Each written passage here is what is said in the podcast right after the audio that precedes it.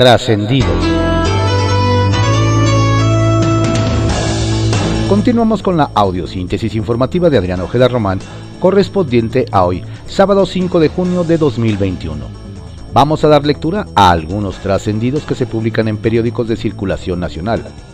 Templo Mayor, por Fray Bartolomé, que se publica en el periódico Reforma. A un día de las elecciones, cuyas campañas estuvieron marcadas por los asesinatos de 35 candidatos, sorprende que a pesar de ese nivel de violencia, todo siguió su curso sin mayor alteración, como si esas muertes fueran algo normal. No se suspendieron las campañas, los partidos no hicieron actos para honrar a los caídos y exigir justicia, y las ejecuciones ni siquiera se convirtieron en el tema central de los debates electorales. En muchos casos, tras el asesinato de un candidato, la atención se puso en quién lo iba a sustituir y no en quienes ordenaron y cometieron el crimen. Es una pena, pero todo indica que en la democracia mexicana la violencia está normalizada. El crimen vota con balas y la muerte tiene licencia irrevocable. Muy preocupados están los ciudadanos de Valle de Bravo por la manera en que el crimen organizado irrumpió en la elección para la alcaldía. Alteró la equidad de la contienda y sentó un funesto precedente. El secuestro y las amenazas de muerte en contra de Sudiquei Rodríguez, candidata de la alianza PAN-PRI-PRD, frenaron de golpe sus actividades públicas y la privaron de tener contacto con los electores durante más de dos semanas, ya hasta el final de la campaña por cuestiones de seguridad convenientemente impuesta por las autoridades locales. En contraste, Michelle Núñez, su rival de la Alianza Morena PT Panal, siguió sus giras, tuvo eventos todos los días y hasta hizo un cierre de campaña masivo con una marcha por las calles de ese pueblo mágico del Estado de México y sin vigilancia policiaca. Quizá lo peor es que, además de influir directamente en los resultados de la elección, los integrantes del grupo criminal que secuestró a la candidata ya vieron que pueden hacer lo que quieran en ese territorio, sin enfrentar consecuencias. ¿Se acuerdan de la rifa del avión sin el avión? Pues resulta que al menos algunos de los premios fueron sin premio. Es el caso del Hospital General del Liste en Tampico, que sigue sin recibir un solo peso de los 20 millones que supuestamente ganó en el sorteo. Hasta ahora ni los directivos del hospital ni los empleados han recibido una explicación convincente sobre por qué la Lotería Nacional no ha pagado lo que les debe, luego de que saliera premiado su boleto con el número 1060378. Lo peor es que ese dinero lo querían para hacer reparaciones a las instalaciones del centro de salud, así como para comprar equipo de protección contra COVID-19 para el personal médico. Y siguen esperando. Como quien dice, confiaron en el gobierno y no más les dieron el avión. Kiosco, que se publica en el periódico El Universal. Gober aplica ley del hielo a opositores de presa. Quienes están que pegan el grito en el cielo en Jalisco, nos platican, son los habitantes de la localidad de Temacapulín, en el municipio de Cañadas de Obregón, donde se han resistido durante lustros a ser desplazados por la construcción de la presa El Zapotillo. Nos relatan que los pobladores están molestos con el gobernador Enrique Alfaro Ramírez de MC porque sienten que les, están, que les está presionando, pues don Enrique excluyó del Plan de Infraestructura Carretera 2019-2024 el camino que conduce a este poblado. Y estaba prometido. Nos dicen que don Enrique intenta destrabar el proyecto de la presa, el cual está plagado de irregularidades y varios le recuerdan que él mismo se oponía antes de llegar al poder. ¿Qué habrá cambiado? Ponen freno al regreso a clases. Donde se van a quedar con las mochilas listas, nos comparten, es en Guanajuato, luego de que el secretario de Salud del Estado, Daniel Díaz Martínez, informó que la entidad no se sumará al retorno masivo de las aulas el próximo 7 de junio, como lo había anunciado el presidente Andrés Manuel López Obrador, para todo el país. nos indican que don Daniel afirmó que continuará el plan piloto de manera paulatina, al que se han incorporado más de 205 escuelas y que seguirán sumando más planteles una vez que resuelvan su necesidad para que tengan un entorno seguro y saludable. Sin embargo, nos platican que podría ser un alivio o plan con maña, pues aún faltan muchas escuelas por rehabilitar para que tengan lo mínimo necesario, pues la pandemia las dejó casi en obra negra. ¡Auch! Dejan papa caliente en Congreso. Quienes están listos para salir a las calles a alzar la voz en Morelos, nos cuentan, son los integrantes de la comunidad LGBT-TTI, pues anunciaron que realizarán una marcha el próximo 28 de agosto en Cuernavaca la cual busca apoyar principalmente a las personas trans. Nos indican que Isidro Añorbe Sánchez, una de las voces de la comunidad, acusó a los diputados locales de violencia sistemática y discriminación por no querer legislar y aprobar la reforma para acceder a su identidad jurídica acorde a su identidad de género. Además de que los casos de violencia contra este sector continúan en ascenso, por lo que más de uno considera que este tema será la papa caliente para la próxima legislatura local. Festejan karma de funcionario. Desde Tamaulipas nos comentan que varios ex empleados municipales de Reynosa vieron con júbilo la prisión preventiva que un juez le dictó a un funcionario del ayuntamiento identificado como Roberto R., quien fue detenido por delitos electorales. Nos relatan que don Roberto fue denunciado por un grupo de colaboradores del mismo gobierno municipal, pues a fines de marzo y principios de abril despidió a varios servidores porque se negaron a participar en actos de campaña de Carlos Peña Ortiz de Morena, hijo de la alcaldesa Maqui Ortiz Domínguez del PAN, y por lo que podría alcanzar una pena de dos hasta nueve años de prisión. ¿Cuántos casos habrá sin que se sepa nada? El caballito, que se publica en el periódico El Universal. El reto del regreso a clases en el Estado de México. Con una semana de diferencia, pero en el Estado de México regresarán a clases presenciales con el cambio en el semáforo a verde. Por ello, nos cuentan el secretario de Educación mexiquense, Gerardo Monroy Serrano, tendrá un enorme reto de coordinar pues si bien mucho es labor de la Secretaría de Educación Pública, SEP, para el retorno a las aulas, la razón, la entidad es la que cuenta con el mayor número de planteles escolares en educación básica, con 25.000 en todo el territorio, la plantilla educativa más grande del país. Nos detallan que los comités de salud deberán apresurar los trabajos de acondicionamiento para que los alumnos regresen a las aulas.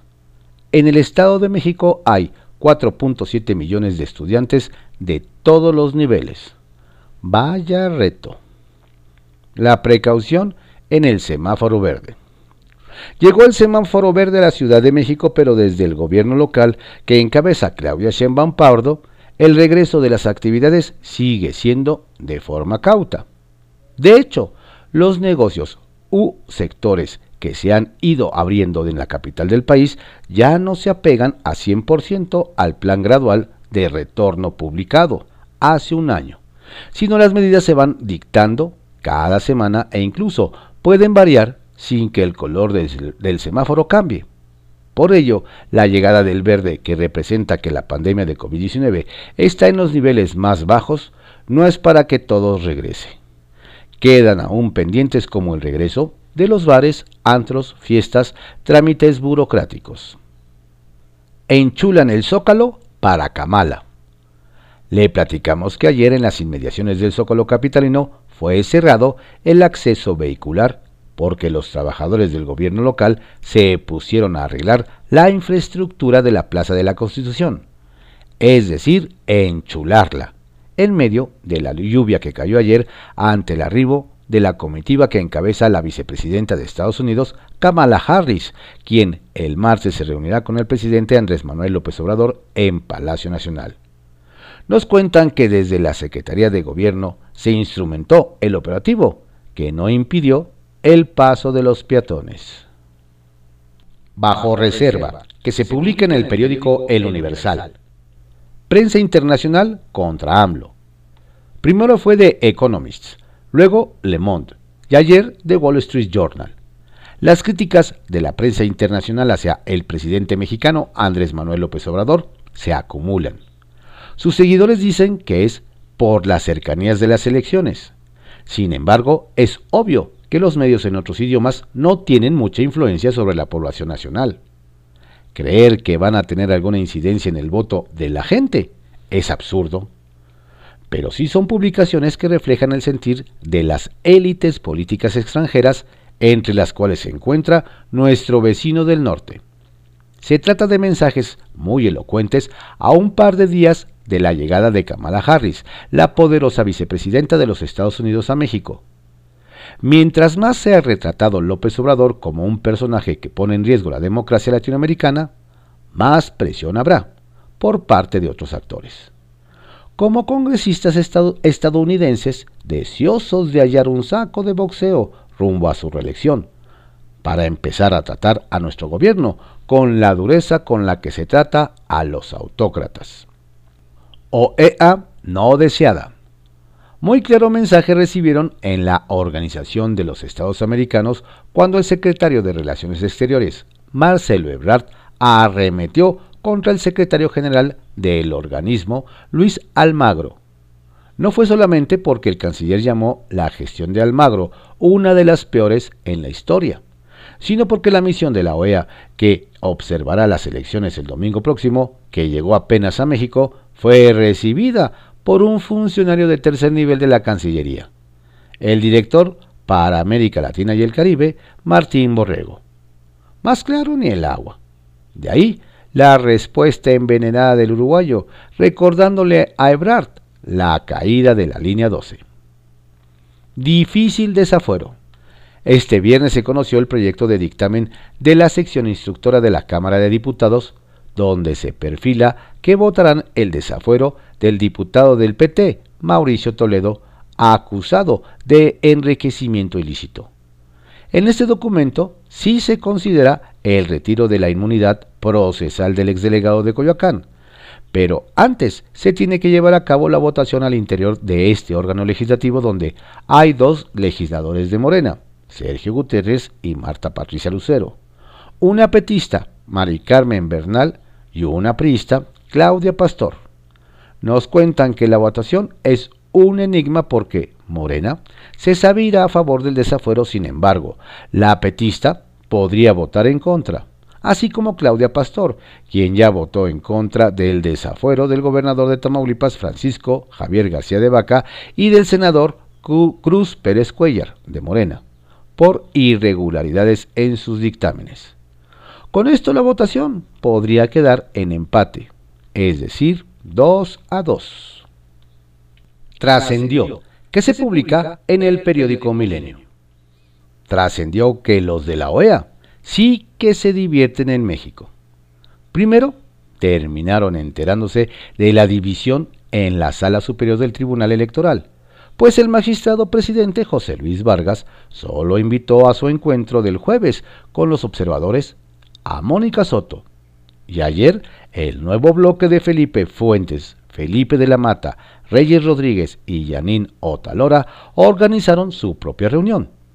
Después, en respuesta a las críticas que lanzó Marcelo Ebrard a esa organización, su titular, Luis Almagro, respondió con que ojalá no se le derrumbe otra obra como la línea 12 al ex jefe de gobierno. Trascendió que la buena voluntad y vecindad de Estados Unidos pasan, por supuesto, por sus intereses inmediatos y por eso el millón de vacunas de Johnson Johnson que enviará a México de una sola aplicación. Se quedarán apenas cruzando el río Bravo en 39 municipios de cinco entidades, entre ellos Tijuana, Mexicali, Reynosa y Ciudad Juárez, con los objetivos de tratar de empatar la cobertura de ambos lados y agilizar la apertura de la frontera. Eso ofreció Kamala Harris y eso confirmó Marcelo Ebrard trascendió que senadoras de Morena ya preparan un punto de acuerdo para que la comisión permanente se declare contra las publicaciones en redes sociales del gobernador de Yucatán, el panista Mauricio Vila, durante el proceso electoral 2021, a quien reprochan andarse colocando la medallita de programa de vacunación en esta entidad. También se buscará que se exhorte al INE para que en el ámbito de su competencia investigue los mensajes y tome las medidas conducentes. Trascendió que la mina Micrán, inundada en Musquis, Coahuila, es propiedad de Eduardo Morales y ya había sido denunciada por falta de seguridad. Pero aún así, la Comisión Federal de Electricidad que dirige Manuel Bartlett contrató en 2020 con una adjudicación directa por 21 millones de pesos a otra empresa del mismo personaje, Carkim Industrial, a través de la cual canalizaba el carbón de la cueva siniestrada ayer, donde hay siete personas atrapadas. Sacapuntas, que se publica en el Heraldo de México. Logística presidencial. Nos platican que para dar seguimiento puntual a las elecciones de este domingo, el presidente López Obrador armó un Dream Team para monitorear y un megabúnker con secretarías como Gobernación, Consejería Jurídica y Seguridad Pública. Además se aumentó el patrullaje en zonas calientes y hasta hay un grupo especial para cuidar a periodistas. Se han portado bien. Nos hacen notar lo bien portaditos que están todos los candidatos y partidos políticos en estos días de veda electoral. Sobre todo, no hay guerra sucia en redes sociales y las fake news son muy escasas. Sin embargo, en el INE de Lorenzo Córdoba están atentos a lo que pueda ocurrir hoy y mañana para atajar cualquier intento de ensuciar los comicios. Cierran puerta a desvíos.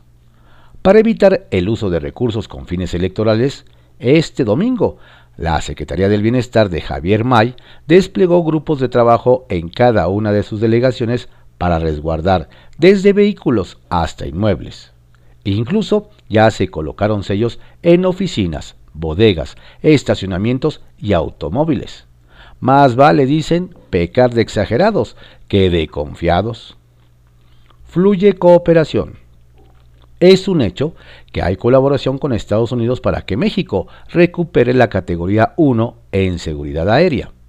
La Secretaría de Comunicaciones de Jorge Arganis firmó un convenio con la estadounidense Administración Federal de Aviación para tener asistencia técnica que agilice el retorno a la clasificación, lo que se estima sería en pocos meses. Monreal con Kamala. Hablando de Estados Unidos, nos aclaran que no hubo como tal cancelación de la visita de su vicepresidenta Kamala Harris al Senado mexicano porque ni siquiera estaba en la agenda de la funcionaria. Lo que sí está firme es una reunión en corto entre ella y el presidente de la Jocopo, Ricardo Monreal, para hablar sobre migración y otros temas binacionales. Frentes políticos, que se publica en el periódico Excelsior. 1. Cuestión de enfoques. Un total de 14 toneladas 443 kilogramos con 348 gramos de precursores químicos y sustancias diversas fueron incendiadas por personal de la Fiscalía General de la República en Durango. Un punto bueno para el Estado, en medio de muchos malos, pues José Rosas Aispuru, gobernador de la entidad, es acusado por empresarios del transporte de presionarlos para apoyar a la alianza opositora. Todos los gobernadores, incluido Rosas Aispuru, acudieron a Palacio Nacional y firmaron el Acuerdo Nacional por la Democracia sin embargo, durante todo el proceso se ha dedicado a manosear las preferencias. Votar en libertad es lo que más conviene a Durango, aunque el gobernador no lo crea. 2. Primordial y necesario. La, vicepresidenta de Estados Unidos, Kamala Harris, se encontrará con el presidente López Obrador el martes 7 en Palacio Nacional, adelantó Marcelo Ebrard, secretario de Relaciones Exteriores. El tema a tratar es la inversión para propiciar y acelerar el crecimiento en el sureste de México, en Guatemala, Honduras y El Salvador, y con ello reducir la migración hacia Estados Unidos. Se tratarán otros puntos solo a propuesta de ambas comitivas. Entre los temas que son prioridad para México está el control del tráfico de armas y de drogas entre Estados Unidos y México. Sería bueno que de estas reuniones salieran resultados tangibles, por mínimos que fuesen. 3. Espejismo. Para Jorge Castañeda, ex canciller mexicano, la visita de la vicepresidenta de Estados Unidos, Kamala Harris, a México, precisamente después del proceso electoral, es una coincidencia rara. Señaló que es una falta de sensibilidad porque lo que puede pasar es que todo el mundo le pida que opine sobre el proceso electoral, ya que esta elección en particular se presta mucho a que haya todo tipo de discusiones, debates, controversias, pleitos sobre quién ganó, quién perdió, sobre si hubo fraude o no. Insistió en que le parece desconcertante. ¿Será que cada quien habla según como le fue en la feria ex canciller? 4. Oportuna. Rocío Nale, secretaria de Energía, compartió en redes sociales al que calificó como un excelente equipo técnico en el gran proyecto de Dos Bocas. Contar con la experiencia y asesoría del ingeniero Antonio Serna, quien coordinó la construcción de las últimas refinerías en Pemex, es una garantía. La noticia es extraordinaria, sobre todo si Pemex comienza a convertirse en un beneficio para todos los mexicanos y no como antes, cuando solo era para el de los corruptos. Hasta ahí todo bien, pero ¿no se supone que la legislación electoral prohíbe y castiga la promoción de programas de gobierno en estos momentos? Siendo así, ¿no serían este tipo de publicaciones actos fuera de la ley? ¿O hay que hacer como que nada pasa? 5. Basta oferta. Oficialmente, México tiene 10 partidos políticos registrados ante el padrón electoral los cuales figuran en las boletas de las próximas elecciones de 2021. Algunos son más conocidos por su larga trayectoria en la escena política, pero también se han sumado a esta lista tres nuevas agrupaciones que tienen vigencia desde octubre del año pasado. Solo a manera de repaso, el PAN, el PRI y el PRD, Movimiento Ciudadano, el Partido del Trabajo, Movimiento de Regeneración Nacional, Partido Verde Ecologista de México, Partido Encuentro Solidario, Fuerza Social por México, redes sociales progresistas y, por supuesto, un puñado de partiditos locales. Oferta más que suficiente para decidir, o lo que es lo mismo, divide y vencerás. Rosones, que se publica en el periódico La Razón. Luz verde al PREP. El que tuvo todas las calificaciones positivas fue el programa de resultados electorales preliminares que registrará los resultados de la votación de diputados federales, sobre la que se tiene encima las miradas, ya que determinará la formación que tendrá San Lázaro en la segunda mitad del sexenio.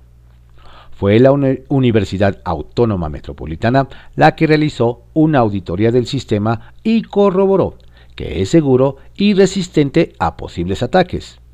El informe correspondiente entregado ayer por Luis Fernando Castro, jefe del Departamento de Ingeniería Electrónica de la referida Casa de Estudios, señala que las pruebas efectuadas de seguridad al PREP fueron de tipo manual y también automatizadas. Con ello, se dio luz verde al sistema, que empezará a arrojar resultados a partir de las 20 horas del domingo sí habrá foto. Con la novedad de que el senador Ricardo Monreal, quien ayer anunció la cancelación del encuentro que tendrían los integrantes de la Cámara, cuya coordinación política está a su cargo, con la vicepresidenta Kamala Harris, sí tendrá, aunque personalmente, una reunión con la distinguida visitante que llegará la noche de lunes para reunirse el martes con el presidente. Así lo aseguró luego de que por la mañana, la Secretaría, la Secretaría de Relaciones Exteriores confirmará que el encuentro con los senadores no era ni será parte de la agenda de Harris. Yo me voy a reunir con ella, como líder de la mayoría y presidente de la Junta de Coordinación Política. Me voy a reunir en corto para señalar una fecha de un encuentro posterior y para tratar varios temas. Uno de ellos es la migración porque todos los acuerdos a los que llegue el gobierno de México en esta materia y entornos de carácter internacional tienen que pasar por el Senado, aclaró el legislador. Avanza la instructora. A pesar de que una buena parte de los diputados no se presenta en la Cámara desde hace varias semanas por andar en asuntos de corte electoral, donde siguieron avanzando trabajos fue en la sección instructora a cargo de Pablo Gómez. Resulta que ayer se informó que ésta tiene prevista pedir la procedencia de retiro del fuero al diputado del PT Mauricio Toledo. Y es que, de acuerdo con el proyecto de resolución, sí se hallaron elementos en su contra del legislador en el caso de la acusación por enriquecimiento ilícito que presentó la Fiscalía de la Ciudad de México a cargo de Ernestina Godoy. Sin embargo, nos hacen ver que para que se le pueda dar trámite, tendría que darse primero la aprobación de una convocatoria por parte de los grupos parlamentarios para un periodo extraordinario. Si acaso se diera, nos comentan, habría oportunidad para dar trámite también al desafuero del morenista Saúl Huerta, quien ha sido acusado de violación, en un caso que también lleva la Fiscalía local. Ojos en la zona del Istmo. Particular atención, nos comentan, tienen puesta la Fiscalía y la Secretaría de Seguridad Pública de Oaxaca, además de la Guardia Nacional, los representantes del INE en la entidad y en general el gobierno de la entidad que encabeza Alejandro Murat en la zona del Istmo. Y es que nos aseguran ha habido reportes de que incluso entre los grupos que forman parte de las fuerzas políticas predominantes en la zona hay una situación de creciente crispación.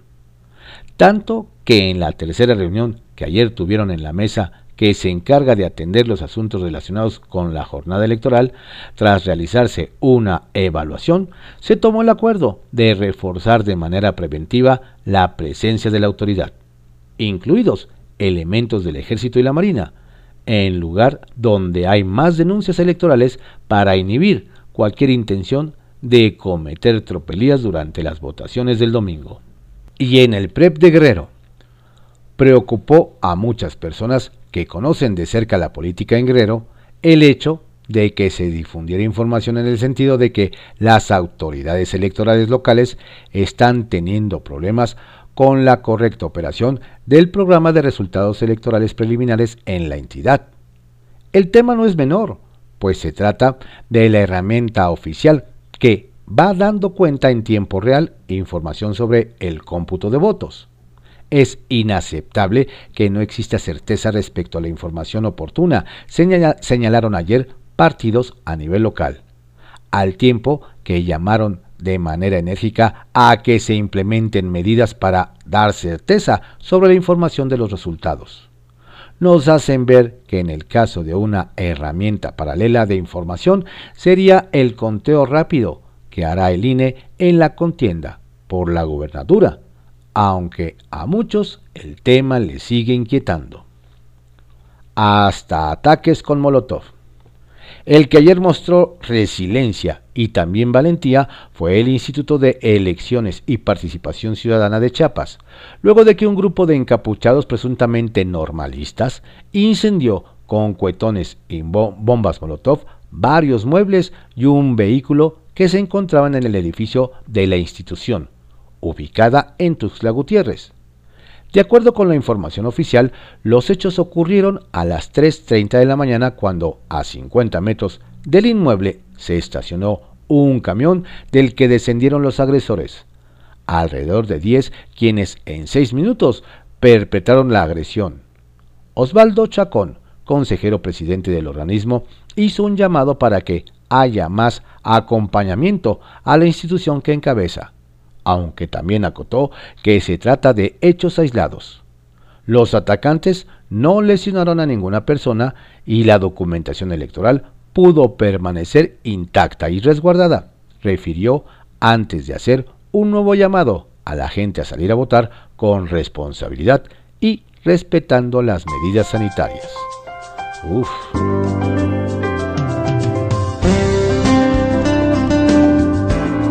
Estos fueron algunos trascendidos que se publican en periódicos de circulación nacional en la audiosíntesis informativa de Adrián Ojeda Román, correspondiente a hoy, sábado 5 de junio de 2021. Tenga usted un excelente día, por favor cuídese mucho, no baje la guardia y salga a votar, que no lo amedrenten. Usted salga y emita su voto en favor de quien usted considere es beneficio para usted, para su familia y para todos. Excelente fin de semana.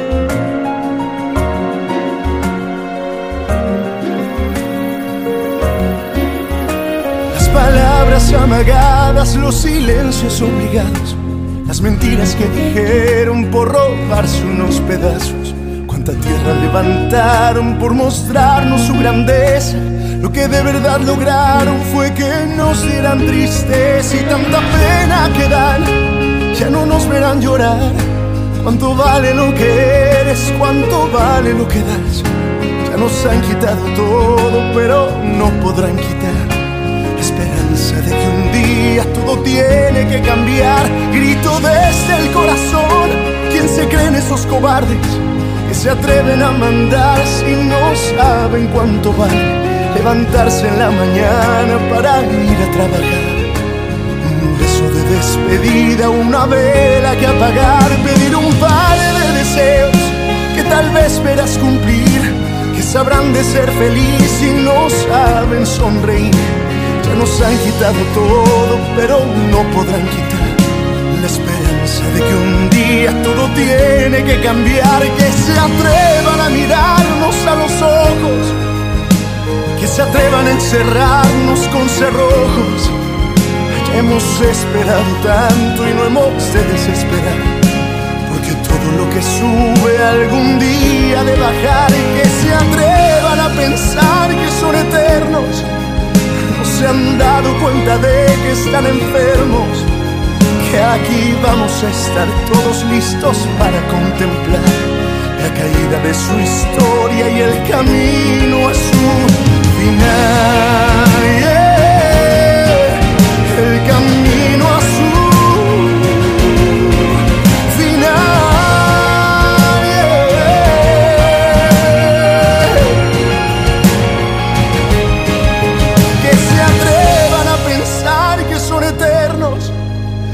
se han dado cuenta de que están enfermos y que aquí vamos a estar todos listos para contemplar la caída de su historia.